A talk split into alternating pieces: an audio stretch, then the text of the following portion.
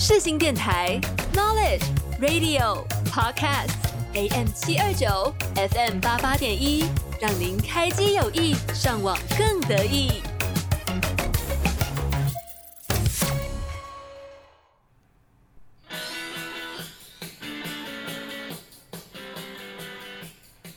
您喜欢运动吗？体育是一个让我们无法抗拒的魅力，它超越了国界、种族和语言的界限，将人们凝聚在一起。接下来的节目里，我们将一同探讨世界各地最精彩的运动盛事、赛事结果和运动员的英勇故事。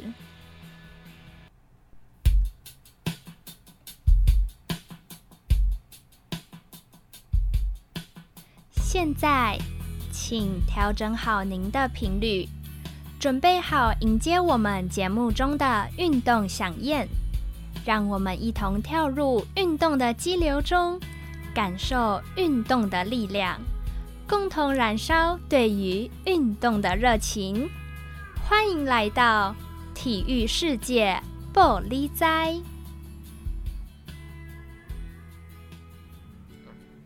Hello，各位听众，欢迎来到体育世界玻璃斋。我是主持人林罗拉。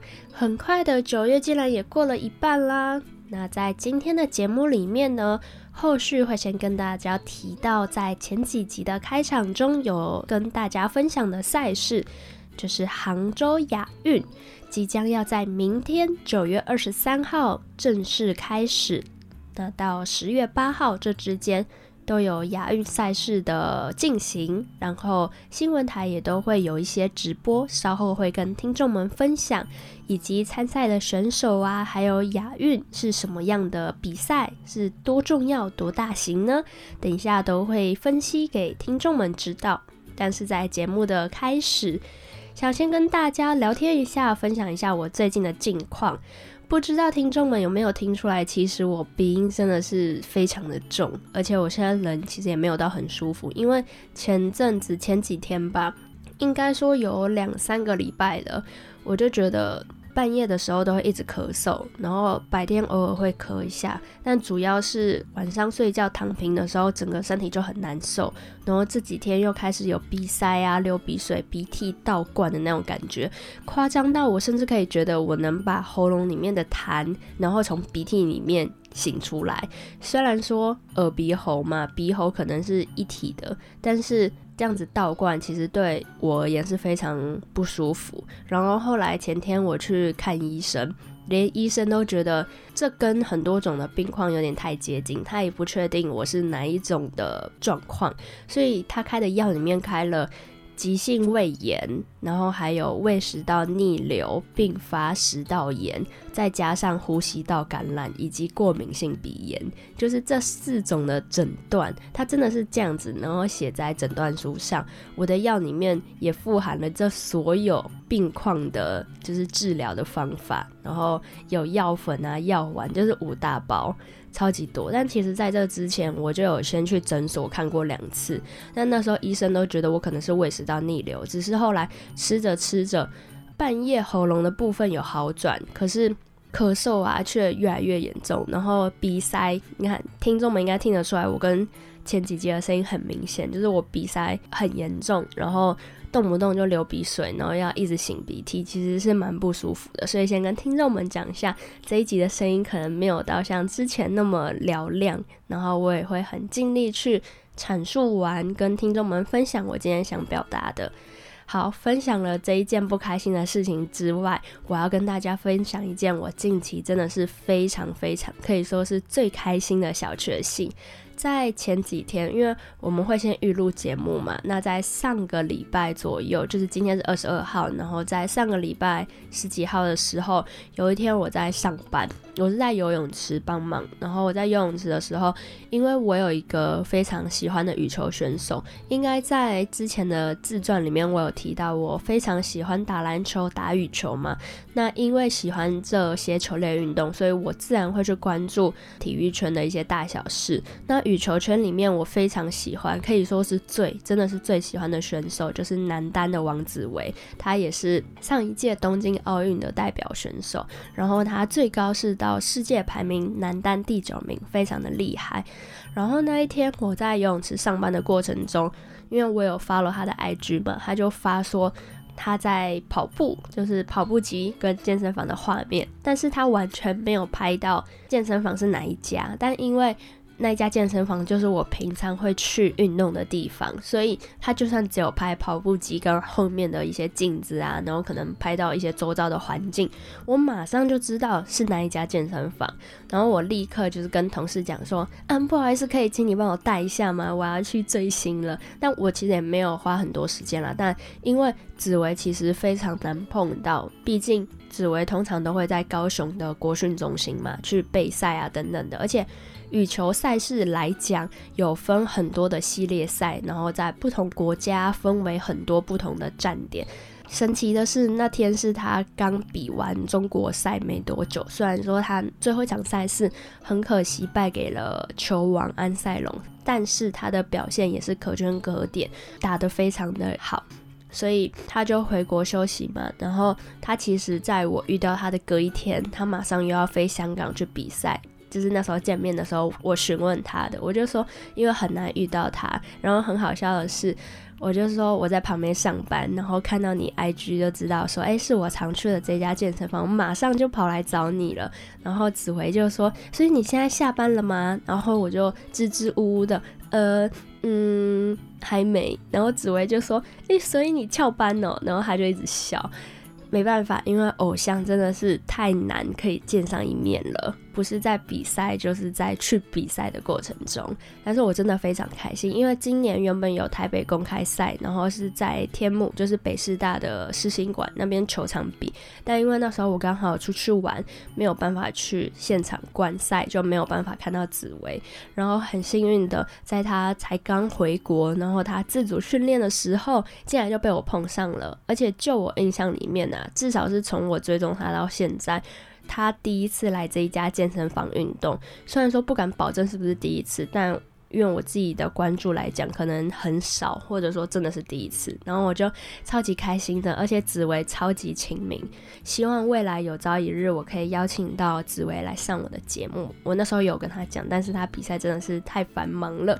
然后在讲完偶像的同时，跟大家分享一下好了。其实，在篮球、羽球、游泳，我都有三个自己最喜欢的选手，然后也是我的一个梦幻的来宾名单。羽球的话，就是刚刚提到的羽球王子王子维，然后还有篮球项目的魏家豪，在之后某一集的来宾访谈里面，我有聊到他，只是可惜因为家豪。所属的中信特工球队后卫群里面有一些人离开嘛，然后也有一些是主力球员受伤，所以变成说加豪要去替补这样的位置，再加上他即将要去服兵役了，所以在时间上比较难乔。但是后续应该还是会有机会的，听众们可以期待一下。我也希望这件事可以成真。那第三位就是游泳的王星浩选手。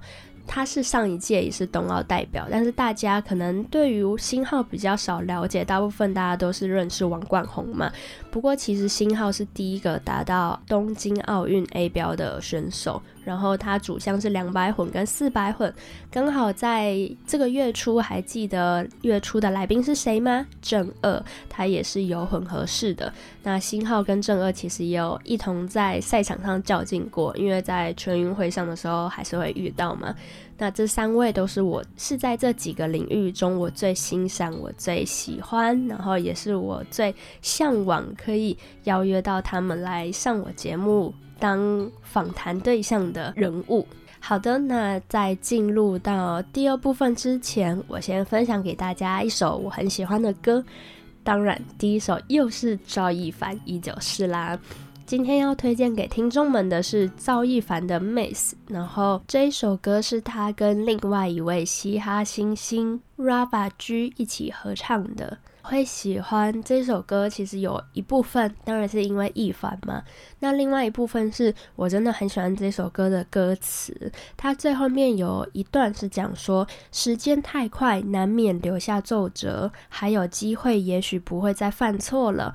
Wait a minute, wait a minute，时间是金，不小心停留在曾经。不知道为什么听完就是有点特别揪心的感觉，好像在那一段回忆里面是让他特别怀念，然后也是他特别留恋的一段经历，一段过往。这首歌送给大家，那稍后我们一样会跟大家分享一下上一集没有讲完的游泳的介绍嘛，然后以及在明天开始的亚运赛事。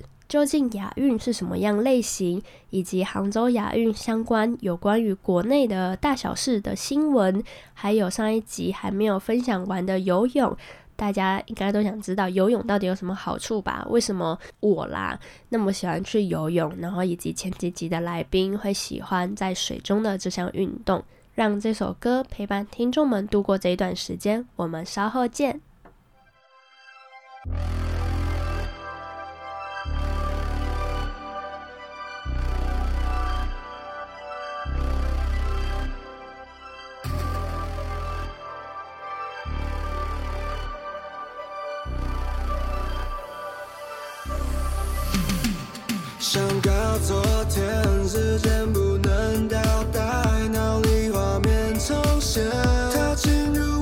我视线，挑咱们之间的距离。像蝴蝶飞过去，一样捉不住你。无法印证它是公平不公平。毒丛里隐藏许多玄机，总在中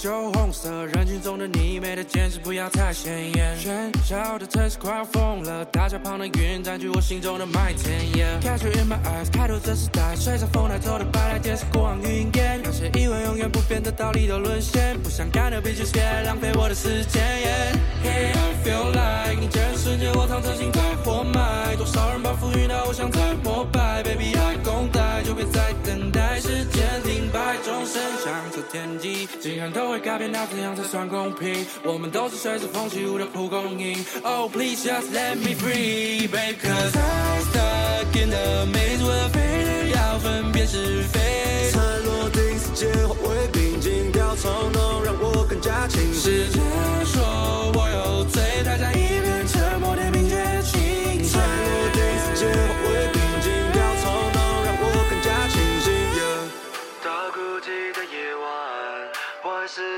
存在，它让我遇见，也冲淡我曾对你的爱。美丽的尘埃呀，发过伤的大海，So can't find 呀。我打碎镜面，冲破这片坏下来的无人之境。Cause I'm stuck in the maze with fear，要分辨是非。才落定，时间化为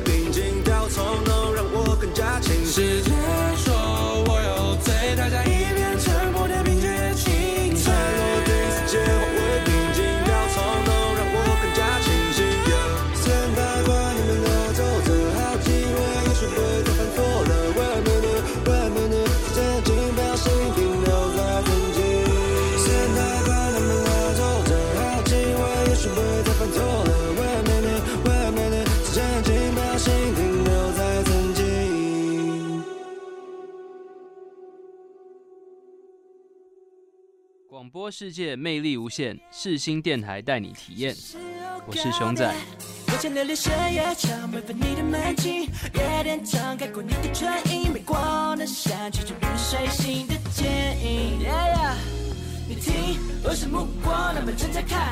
自我释放，你可真憨蛋。让梦想成真，只愿往前，先不愿的真爱快。你现在收听的是世新广播电台 AM 七二九，FM 八八点一。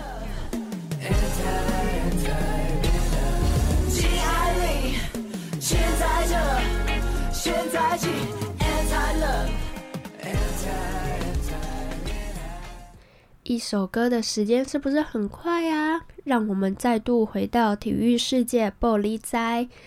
现在呢，要先跟听众们分享亚运到底是什么样的赛事呢？如果有在关注一些相关新闻的朋友们，可能会好奇：诶，明明是在二零二三年，就是今年嘛，九月二十三日至十月八日举行的杭州亚运。为什么他们在官网上名称却是杭州二零二二年第十九届的亚运会呢？其实这都跟 COVID-19 有关。杭州亚运会举办日期延期将近一年。那亚洲运动会简称亚运会，这个赛事呢是亚洲规模最大的综合性运动会，由亚洲奥林匹克理事会的成员国轮流主办。而且呢，每四年才会举办一届，与奥林匹克运动会相间举行，就是所谓的奥运嘛。所以亚运其实有一些人会称呼它为小奥运呢，因为它算是在奥运的前哨站。它分为亚洲夏季运动会，就是亚运；亚洲冬季运动会，亚冬会；亚洲青年运动会，亚青会，以及亚洲残疾人运动会，亚残会。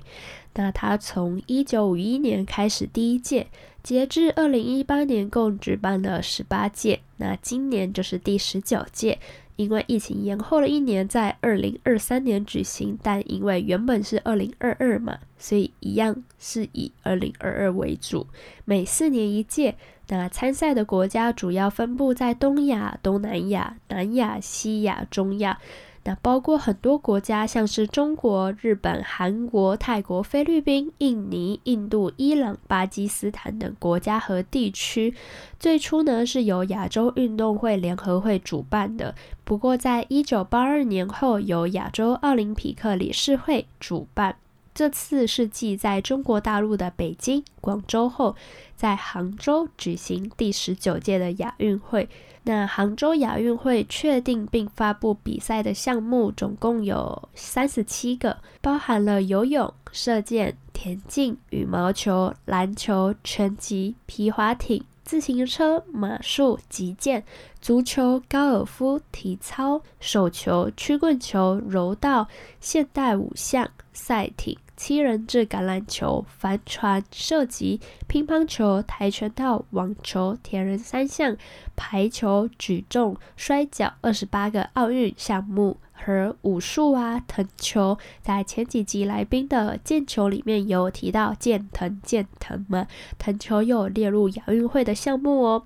还有克柔术、柔术、板球、棋类、轮滑、卡巴迪、壁球九个不是在奥运里面的项目。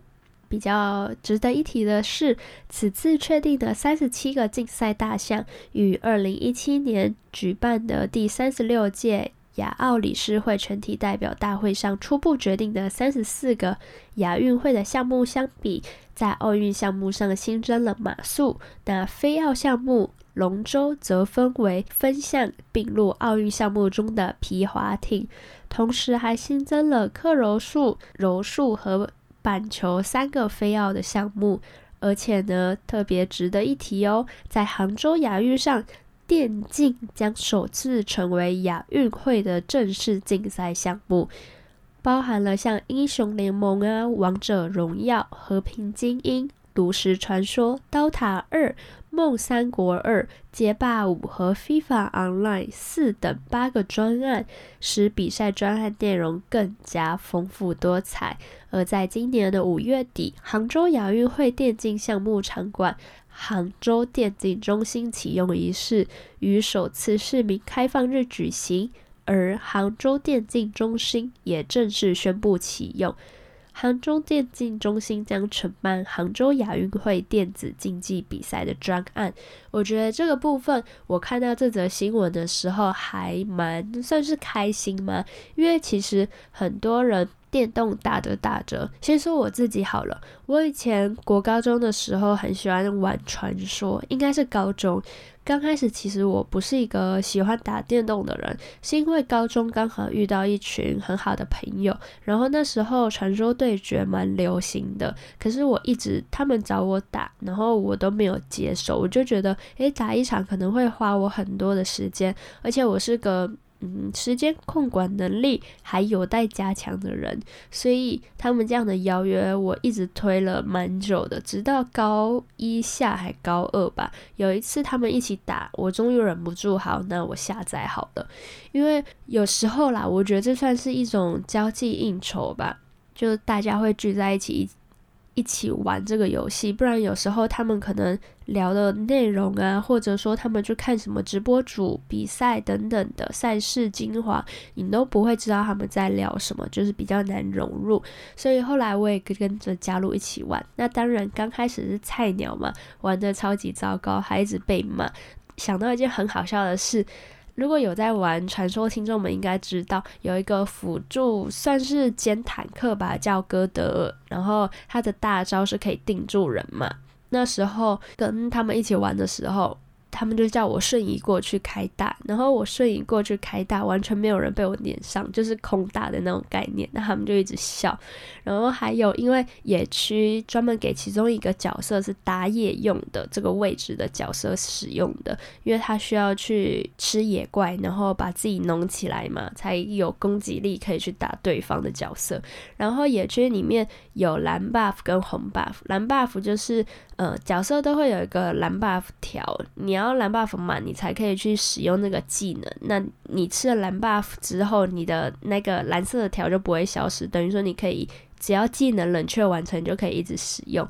然后那时候我是哥德尔嘛，那辅助兼坦克其实根本不需要蓝 buff，因为你就是去辅佐另外一个位置的射手就好了。但那时候刚开始我还不会玩，我就去吃了蓝 buff，然后打野是我。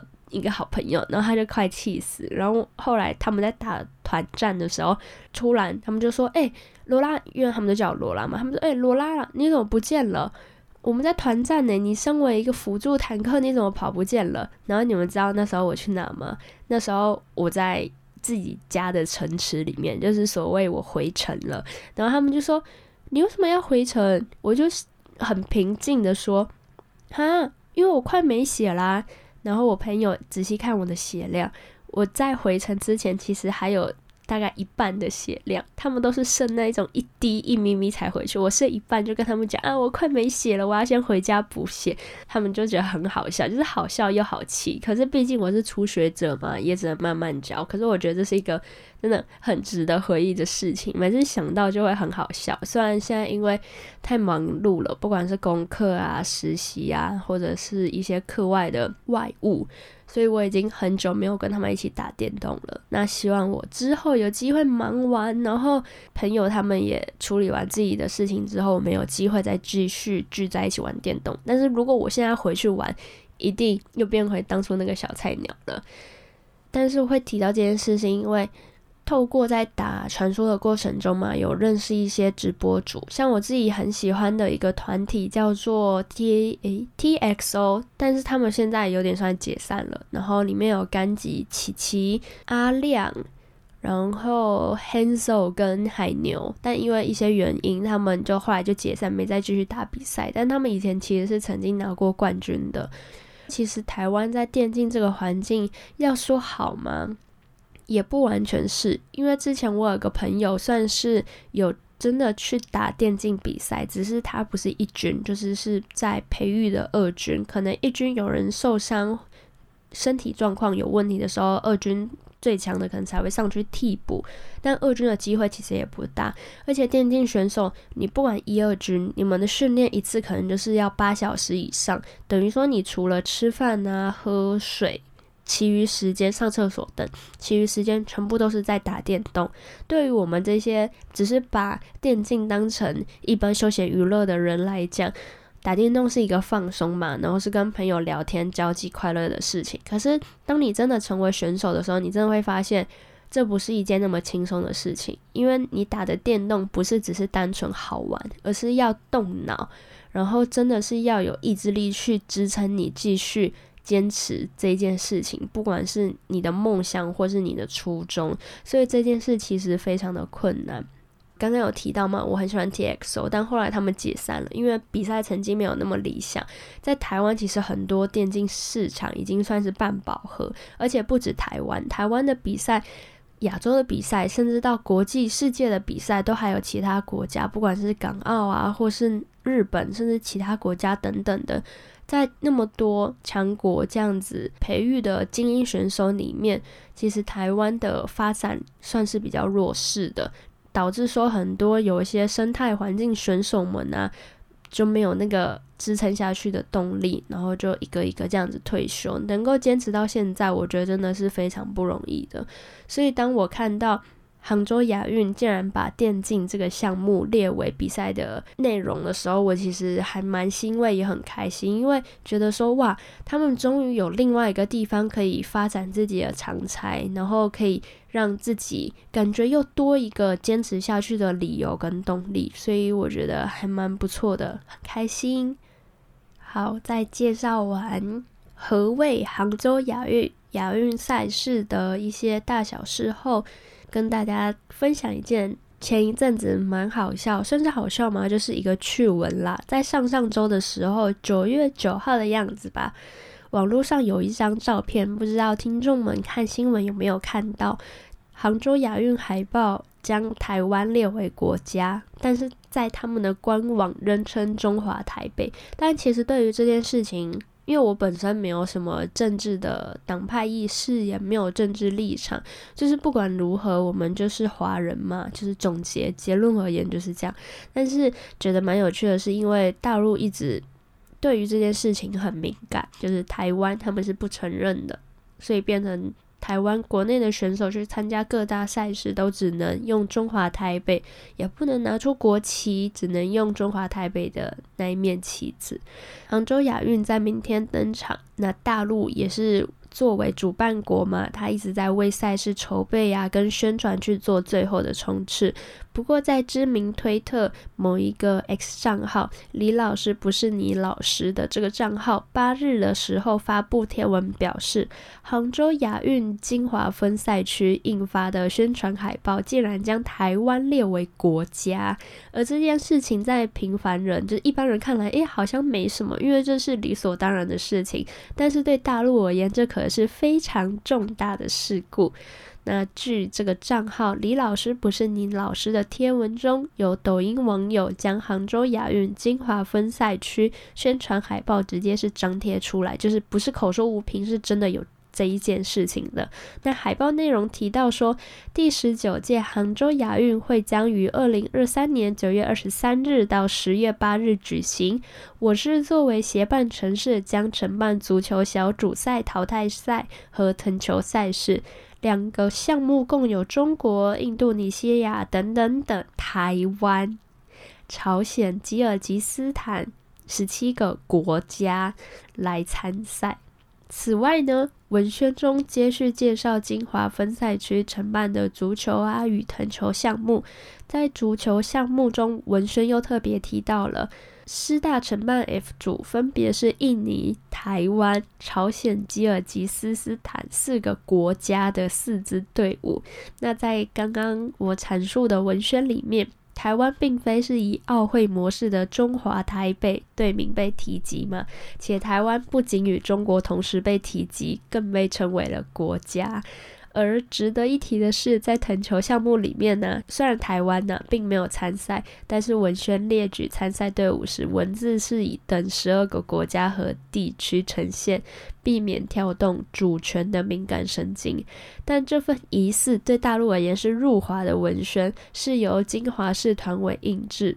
但是目前呢，杭州亚运的组委会没有对这件事情有什么回应，然后也没有看到陆媒。对于这件事情有其他的相关报道。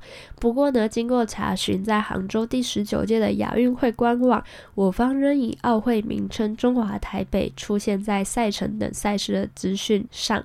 本届的杭州亚运，除了杭州主赛区外，另有同为浙江省的宁波、温州、金华、绍兴、湖州等这几个分赛区，都将有一些赛事的进行。那在稍后会跟大家介绍一下国内的选手。为这次杭州亚运出战有哪一些厉害的运动员，以及前面提及的有关游泳项目的徐安安姐，也是在最后一个阶段终于成功拿下了参加亚运的席次，在稍后的节目里面会跟大家介绍分享。那在最后一部分呢，就会去延续上一周没有讲完的有关游泳项目的介绍，以及游泳带给大家的好处。也算是跟大家们分享为什么我那么喜欢游泳运动吧。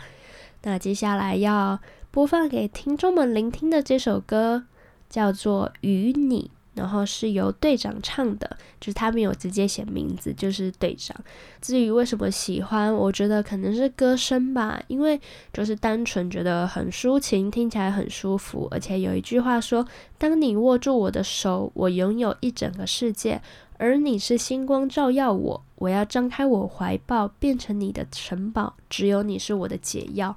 就听完就特别的揪心。其实除了一些 rapper 的歌以外，我有时候还蛮常听抒情歌的。不是说感情生活上有受到什么困扰等等的，只是单纯觉得听着很舒服，就是疗愈人心嘛。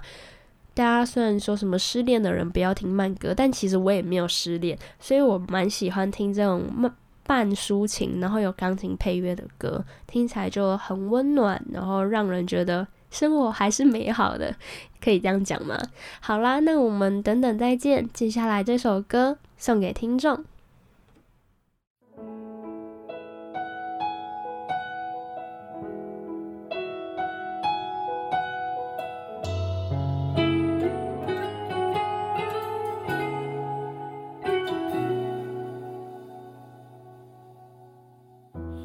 么是完整的睡眠？清醒的黑夜，在似睡梦一片片。睁开眼，犹豫的指针，该不该挽留，让你陪在身边？来时路的终点是和你遇见，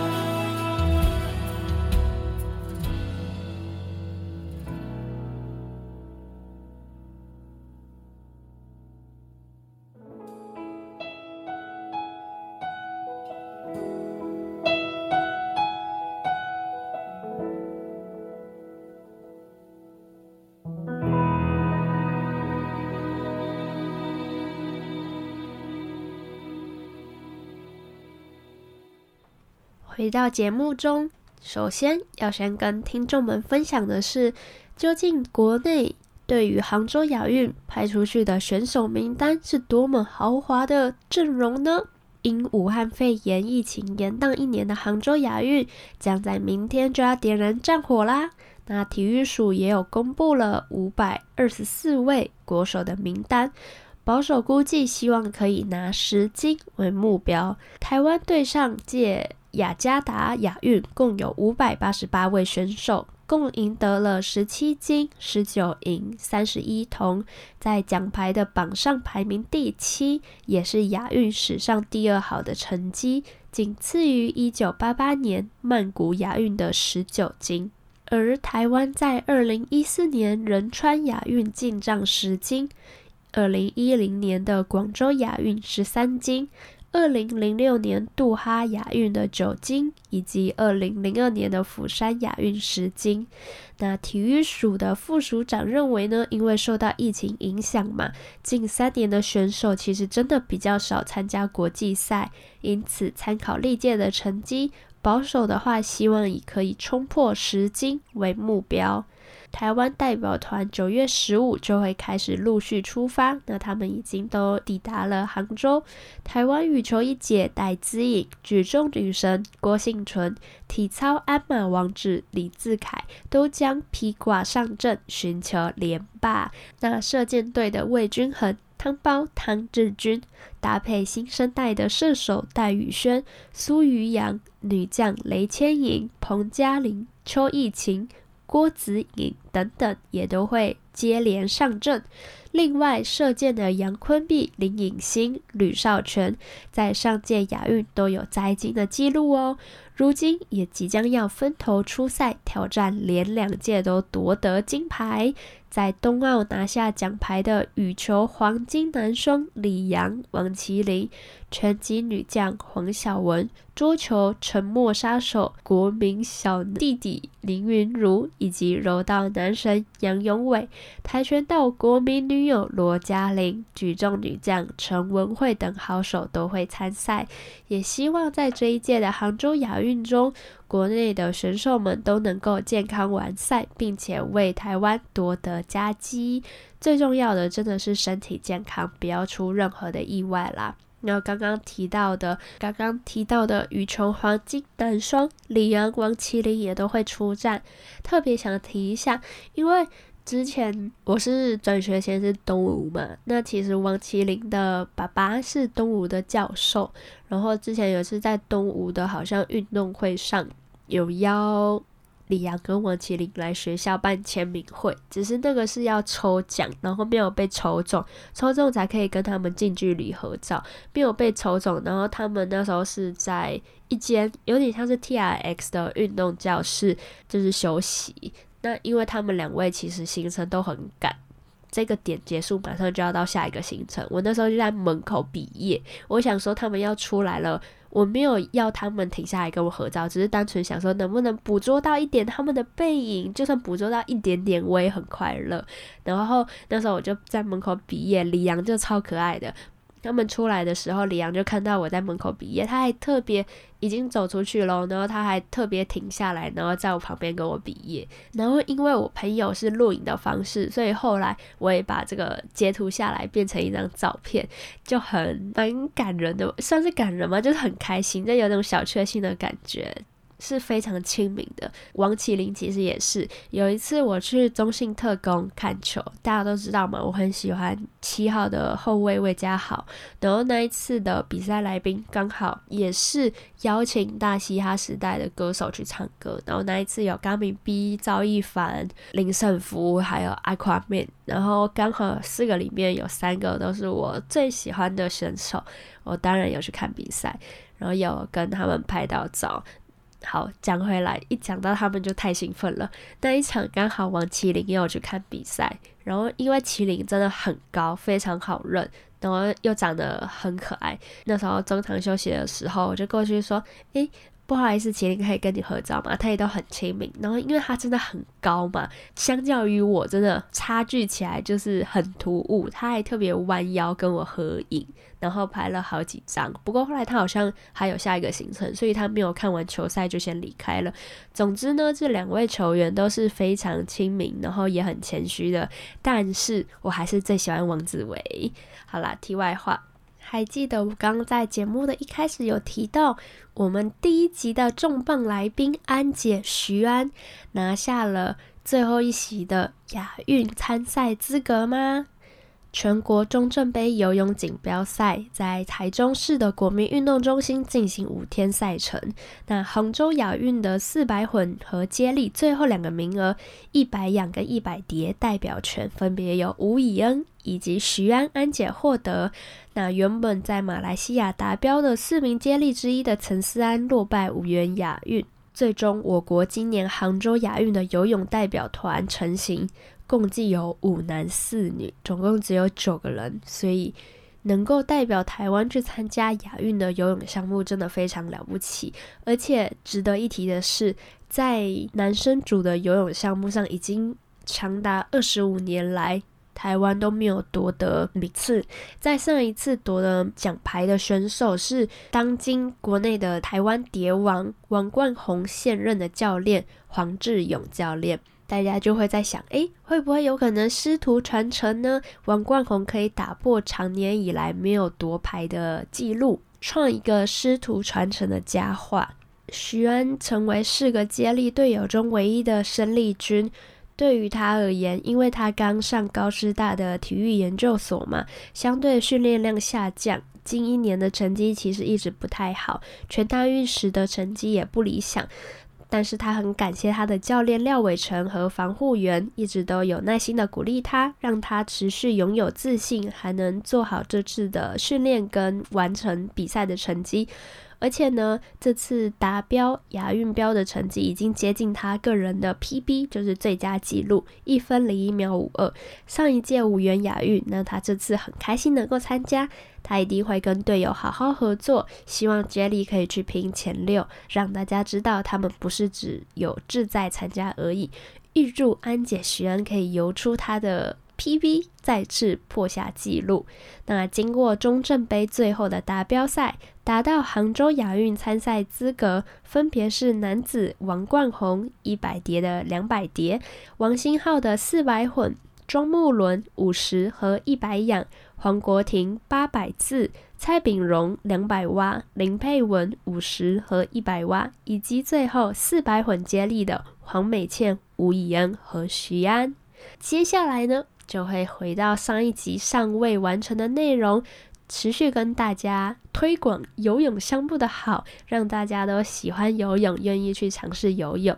那在接下来时间里面，再推荐下一首歌，这首歌是容祖儿的《就让这大雨全部落下》，一样算是抒情歌啊，但。为什么会喜欢？我觉得没有特别的原因诶，就是单纯听着很舒服。因为我听歌其实前几集有讲到，我很抓耳感，就是听着快乐啊，然后觉得能够让心情变好，我就会把它按下下载，收入歌单，就没有特别的原因。除非是我特别喜爱的歌手啊，或者说歌词，我才会特别介绍。接下来这首歌送给大家。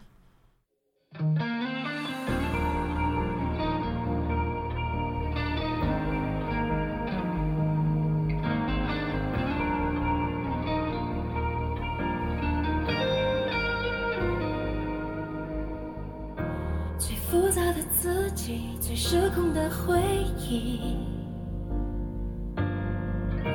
最矫情的情绪，最害怕告诉你。要怎么去证明？要怎么去冷静？要怎么做才能够把你忘记？深爱过的你，有些事情是无法继续。我的问题是你不觉得我有问题？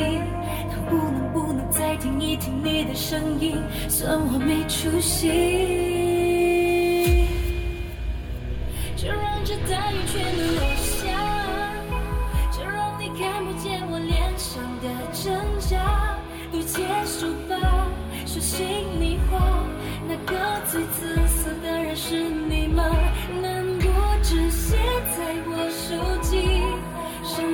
还需要你忘记。都快走吧，我晚点就回家。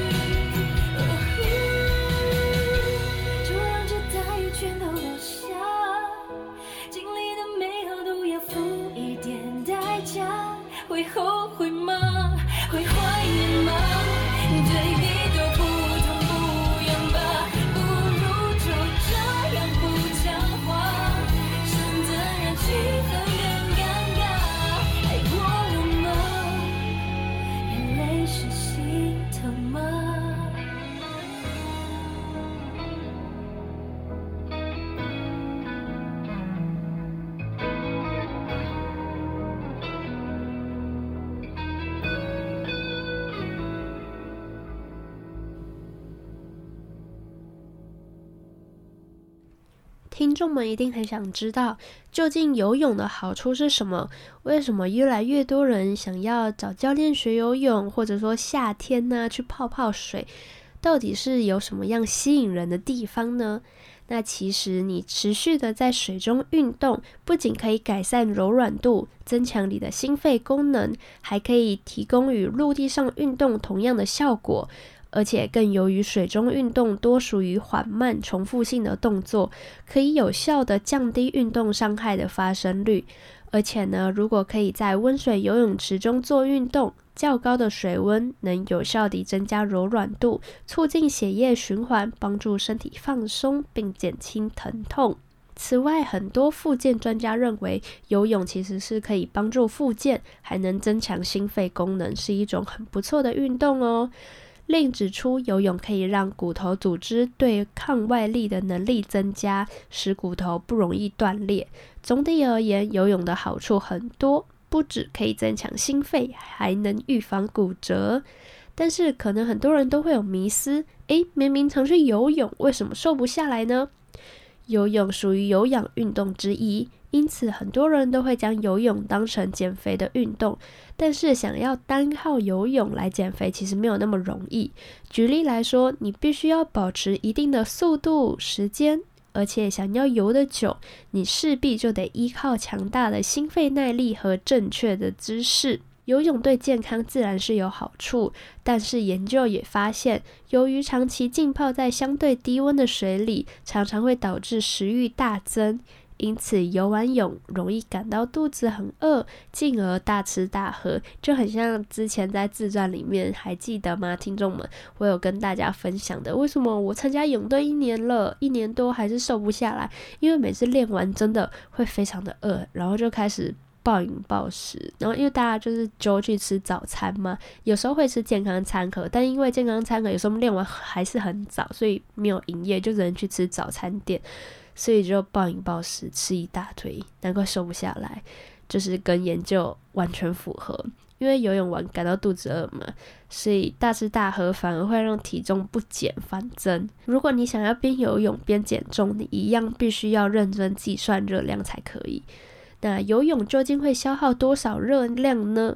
如果以五十公斤的运动者作为参考，运动三十分钟消耗的热量，蛙式游泳大概是两百九十七大卡，那自由式比较多，可以消耗四百三十五大卡，相对慢跑只能消耗两百三十四，以及跳绳的两百二十五大卡而言，游泳消耗的热量相对是比较高的。那为什么游泳后会饿呢？因为呢，在同样的游泳运动量下，冷水二十度及温水三十度游泳池相比，发现，在冷水二十度里头游泳比较容易饿。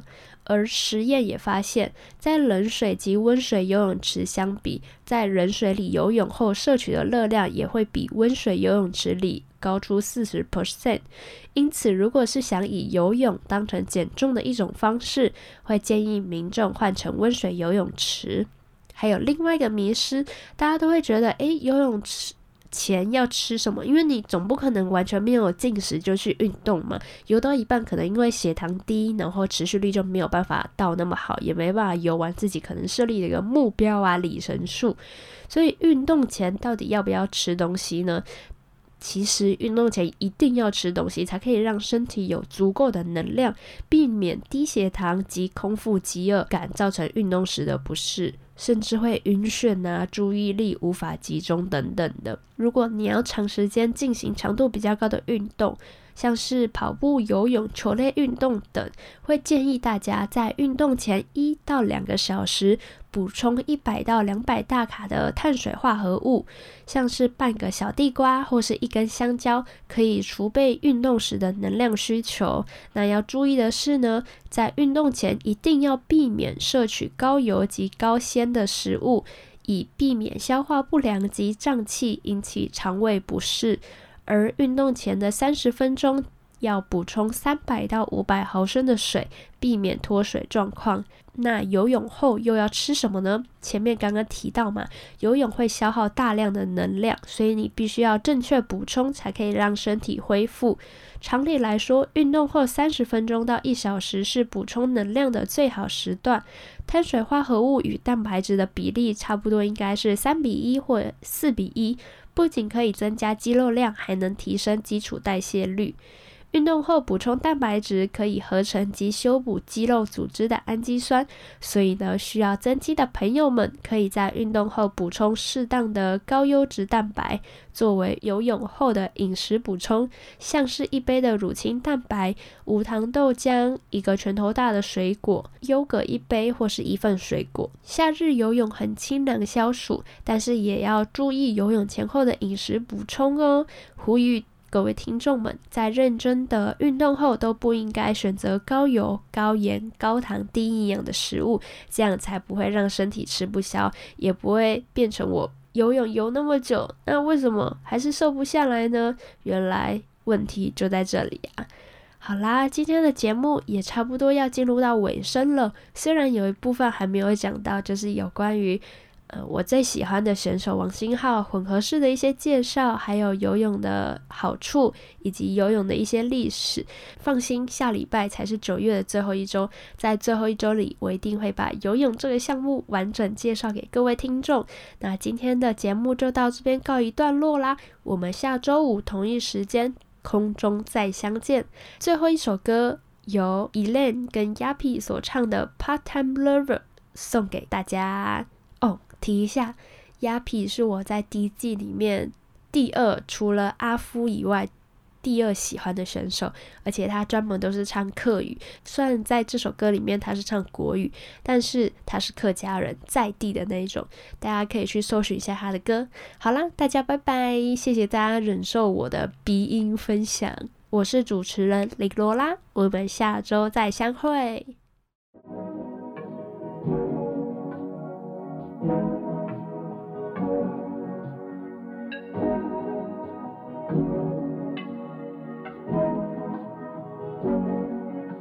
I can tell, I can tell, I can tell.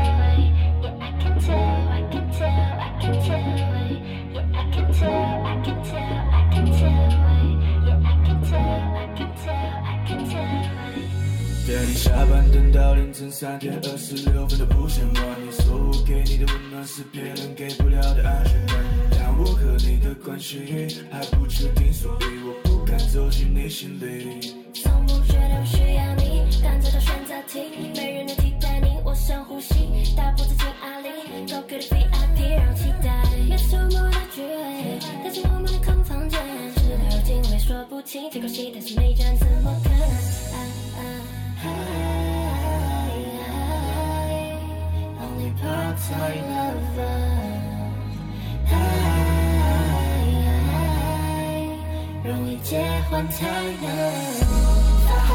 我抓住你这迷弄器，望着我眼睛，我看你秘密动